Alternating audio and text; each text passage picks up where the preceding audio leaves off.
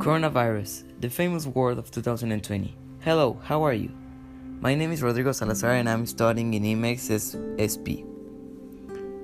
I'm going to talk about the quarantine experience that was caused from the COVID 19 pandemic that has been affecting us since starting of this year. What's a quarantine?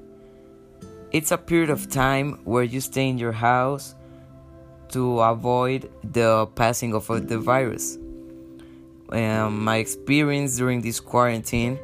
Uh, at first, my parents told me that I have to stay in my house, and I saw it like vacations. But then online classes started, and I, it was kind of boring. But I started making exercise and eating well, and I lose a lot of weight. So that's why I think my quarantine was productive and positive.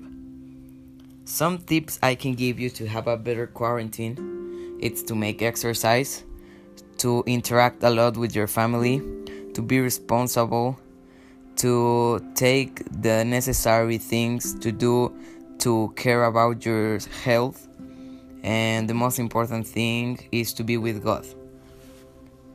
So remember always to affront problems and difficulties with hope that at the final of that, you will be a better person.